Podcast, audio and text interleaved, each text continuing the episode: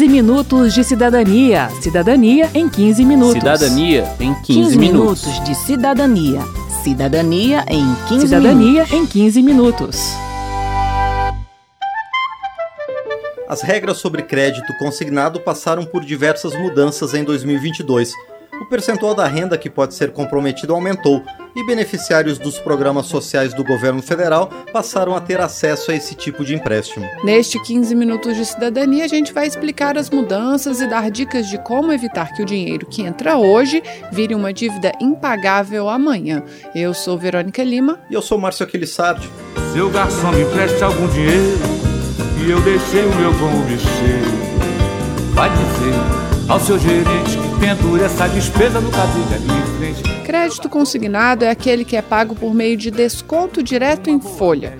Pode ser feito por servidores públicos, empregados regidos pela CLT, aposentados e pensionistas, e agora por quem recebe o benefício de prestação continuada, BPC, e o Auxílio Brasil A parcela da renda que cada grupo pode comprometer com o pagamento da dívida também foi alterada. As novas margens ficaram assim: 45% para aposentados e pensionistas do INSS e titulares do benefício de prestação continuada. 40% para seletistas, beneficiários do Auxílio Brasil e servidores públicos federais. A mudança para os servidores foi feita por medida provisória e ainda não virou lei, mas vale até que o Congresso tome a decisão final. Esses limites indicam o percentual da renda líquida que poderá ser destinado ao pagamento da dívida. Assim, um aposentado que ganha mil reais por mês pode pagar parcelas de até 450 reais para quitar um empréstimo quem recebe o Auxílio Brasil poderá ter descontos de até 160 reais por mês, pois nesse caso a margem é calculada sobre o repasse permanente de 400 reais.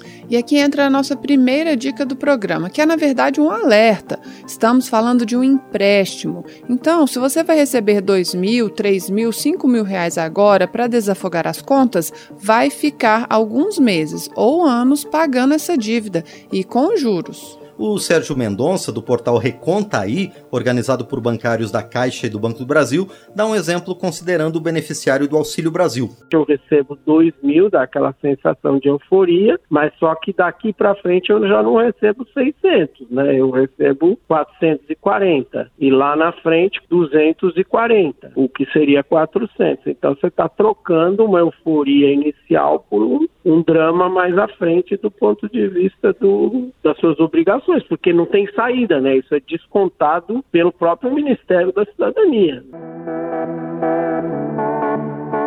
Na avaliação de Mendonça, não é razoável permitir que bancos privados ofereçam crédito com juros para parcela tão vulnerável da população, pois a renda dessas pessoas é baixa demais e não comporta o pagamento de juros para o sistema financeiro. Em nota à Rádio Câmara, a Federação Brasileira de Bancos, FEBRABAN, informou que cabe a cada instituição financeira ofertar ou não essa modalidade de crédito dentro de sua estratégia de negócio alguns grandes bancos já anunciaram que não vão fazer essa oferta. O defensor público federal Ed Fuloni concorda que o governo poderia ter desenhado uma política de crédito sem juros, como adiantamento de parcelas ou microcrédito por meio de bancos públicos. A nossa preocupação é que ao final a família que fez o empréstimo se veja numa situação pior do que estava antes do empréstimo, que vai ter a dívida para pagar, uma renda mensal diminuída e o dinheiro foi usado para as despesas correntes para pagar comida, para pagar remédio, para pagar moradia, que é o normal porque as pessoas estão precisando. Mas aí a gente sempre tem esse perigo de entrar num ciclo de endividamento do qual a família não consegue mais sair. Portaria do Ministério da Cidadania limitou os juros que podem ser cobrados em empréstimos consignados a beneficiários do Auxílio Brasil a 3,5% ao mês e o número de prestações para pagamento da dívida a 24 meses. E antes de firmar contrato, a instituição financeira precisa oferecer ao beneficiário algumas informações, como o valor total com e sem juros custo efetivo total do empréstimo, valor, número e periodicidade das prestações, data do início e do fim do desconto e valor líquido do benefício restante após a contratação do empréstimo. A defensora pública federal Thais Aurélia reforça a importância de pedir uma cópia do contrato impressa em qualquer tipo de empréstimo e analisá-la com cuidado antes de fechar o negócio. Ela nos acompanhou até a rodoviária de Brasília e respondeu às perguntas de cidadãos, como a dona Noemi. Senhora Noemi, mesmo que a senhora conheça a pessoa que está oferecendo, seja de confiança, é um direito da senhora ter essa cópia do contrato de consignado por escrito, porque é com base nela que, por exemplo, a senhora vai poder pedir alguma revisão do contrato depois, se tiver alguma cláusula abusiva a senhora pede a cópia, analisa, pede para algum conhecido da senhora analisar e ler para ver se esse custo efetivo total, que são juros, se não estão abusivos. É muito importante a senhora fazer comparação em outros bancos também e buscar a melhor taxa. Qual juro assim que é, que é favorável assim para mim? É muito difícil eu falar para a senhora isso, porque essas taxas elas variam mensalmente. O cartão de 500 reais, ele tá 3,1 parece é alto, muito alto. Eu vou dar um exemplo para a senhora. Uma pessoa pega um empréstimo consignado no valor de dois mil reais. Com os juros, assim, que geralmente são praticados, esse débito no final, ele vai virar o dobro ou mais. Então, ao invés de pagar dois mil, a pessoa que pegou esse crédito consignado, somando juros e correção monetária, supera muitas vezes quatro mil reais.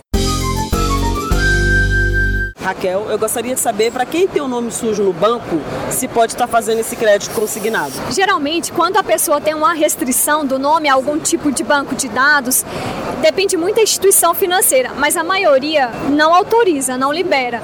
O que é possível é verificar, tentar verificar essa dívida que ensejou essa inserção do nome no cadastro de proteção ao crédito, tentar uma negociação, de repente um parcelamento e a partir daí facilitar a possibilidade de um crédito consignado. A gente chama atenção aqui, Raquel, é para as taxas de juros que são cobradas e o limite de comprometimento da renda da senhora. Não permitir que esse comprometimento da renda ultrapasse 30% da sua renda. Apesar da lei hoje autorizar mais que isso, a Defensoria Pública da União entende que isso gera um empobrecimento a longo prazo da população e não considera é, como uma medida que seja garantidora né, de uma melhoria de qualidade de vida da população. Aqui cabe outro alerta que já fizemos muitas vezes no 15 Minutos de Cidadania.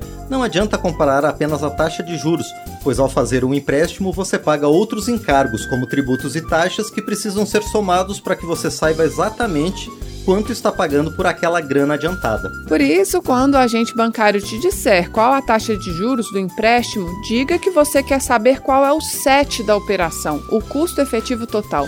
É ele que reflete todos os valores embutidos no pagamento da dívida. Essa é uma das informações que o banco é obrigado a te apresentar. Dinheiro na mão é vendaval, é vendaval na vida de um sonhador, de um sonhador Quanta gente aí se engana e cai da cama com toda a ilusão que sonhou. A portaria do Ministério da Cidadania proibiu qualquer tipo de publicidade direcionada a beneficiário específico ou qualquer tipo de atividade voltada a convencer o beneficiário a fazer empréstimo consignado com o Auxílio Brasil. Essas atividades serão consideradas assédio comercial, Segundo a Ione Amorim, do IDEC, Instituto Brasileiro de Defesa do Consumidor, a oferta abusiva de crédito consignado é um problema recorrente e que gera o superendividamento das famílias. O banco ele não avalia a capacidade de pagamento desse consumidor. Ele se concentra nas normas que autoriza a prática do consignado. Então, eu não vou olhar se essa pessoa que ganha mil reais, se ela tá, tem outras contas para pagar e quanto que ela vai ter de disponibilidade para assumir um crédito. Eu vou simplesmente avaliar que ela pode comprometer 45% da renda dela com crédito, então eu vou oferecer o crédito. Ainda segundo Amorim, após alguns meses de pagamento das parcelas do empréstimo, o agente bancário retoma o contato com o consumidor para refinanciar a dívida assumindo novo empréstimo. É a chamada troca com troco, ela diz. Por exemplo, a pessoa faz um empréstimo para pagar em 72 meses. Depois de 22 meses, o banco refaz os cálculos e vê que dentro da margem que ela pode comprometer com o consignado, é possível oferecer novo empréstimo em valor menor do que o primeiro. Então, ele refinancia o valor que falta ser pago do primeiro empréstimo e deposita o valor do segundo empréstimo na conta da pessoa, que agora volta a ter 72 meses de parcelas pela frente. Essas operações, diz a Ione Amorim, vão se repetindo sistematicamente de modo que a pessoa nunca volta a ter acesso ao valor total do seu salário. Ela dá um exemplo real. Eu estou com um caso de uma senhora que ela tem 15 contratos de consignado. Ela é aposentada e pensionista, ganha dois salários, aí R$ 2.400. Ela tem o uso 100% da margem, então ela tem lá quase 850 reais com os dois benefícios. Há 15 anos, ela não recebe um único mês o salário dela integral, porque todos os contratos são sucessivamente sendo renovados. Há 15 anos. Sabe o que é ficar 84 meses pagando parcelas de 10 reais para pagar uma dívida de 300 reais? Ela não tem essa ideia, ela não tem essa consciência. E quem faz essas operações também não. Essa senhora que tem 75 anos tem renda própria de 2.400 reais, mas vive com 300 reais e nunca tem dinheiro para nada, diz a Ione. Isso porque quando o consignado compromete parte de uma renda que já é baixa, a pessoa acaba recorrendo a outras linhas de crédito, que têm juros mais altos e que não estão limitadas às margens do consignado. E quem faz todas as operações em nome dessa senhora, completa Ione Amorim, é a correspondente bancária. Ela tem cinco bancos. Ela, eu falei, quem é que escolhe os bancos que a senhora faz essas operações? Ela falou assim, não, mas não sou eu, é o correspondente, é a minha consultora que escolhe. Aí ela me liga e diz, olha, já tem uma margenzinha, porque eles administram os contratos dessas pessoas e vão a critério muito pautado pela forma como eles são remunerados pelos bancos, eles vão trocando, pega o crédito de um banco, refinancia, quita a dívida em um, faz operação integral num outro banco e vai renovando os contratos. A oferta responsável de crédito é um dos eixos de atuação da Lei de Superendividamento de 2021, que promove estratégias para facilitar a saída do vermelho e também para evitar o problema. Segundo o deputado Franco Cartafina, do PP de Minas Gerais e relator do projeto que deu origem a essa lei, as instituições financeiras são cobradas para que trabalhem em prol de uma tomada de crédito mais consciente. Infelizmente, algumas querem fazer o crédito sem orientar a pessoa que está tomando. E a gente às vezes nos, nos deparamos com pessoas muito simples que não entendem direito aquilo que ela está assinando e ela vai ver um problema logo adiante acontecer com a situação financeira dela, talvez uma situação difícil de ser resolvida. Então, aproveitando o espaço, nós temos que pedir para a população que vai tomar o crédito que sempre tenha um respaldo, que tenha alguém junto, às vezes, que conhece um pouquinho mais, que leve ali alguma pessoa para poder orientar e tire as dúvidas sobre quantos meses de fato vão ser aquele empréstimo, qual que é a alíquota, qual que é a taxa de juros que vai ser pago, qual que vai ser o valor final que a pessoa vai pagar pegando aquele valor inicial para saber se aquilo realmente vale a pena. Em entrevista anterior ao 15 Minutos de Cidadania, o Amauri Oliva, da Febraban, afirmou que desde 2008 o sistema de autorregulação bancária trata da oferta responsável de crédito. O superendividamento não interessa a ninguém, não interessa ao consumidor, não interessa ao Estado e também não interessa aos bancos. A inadimplência, por exemplo, ela responde por um terço do custo do crédito. E os bancos, eles querem emprestar mais para mais pessoas. Ao mesmo tempo, consumidores mais conscientes e com mais saúde financeira também acabam buscando mais produtos e serviços bancários. Então, os bancos querem uma relação sustentável com seus clientes. Situações como essa descrita pelo IDEC ocorrem com todos os tipos de consignado, mas por se tratar de população em maior situação de vulnerabilidade, a portaria do Ministério da Cidadania sobre consignado para beneficiários do Auxílio Brasil exige que a autorização para desconto do benefício seja dada por escrito ou por meio eletrônico.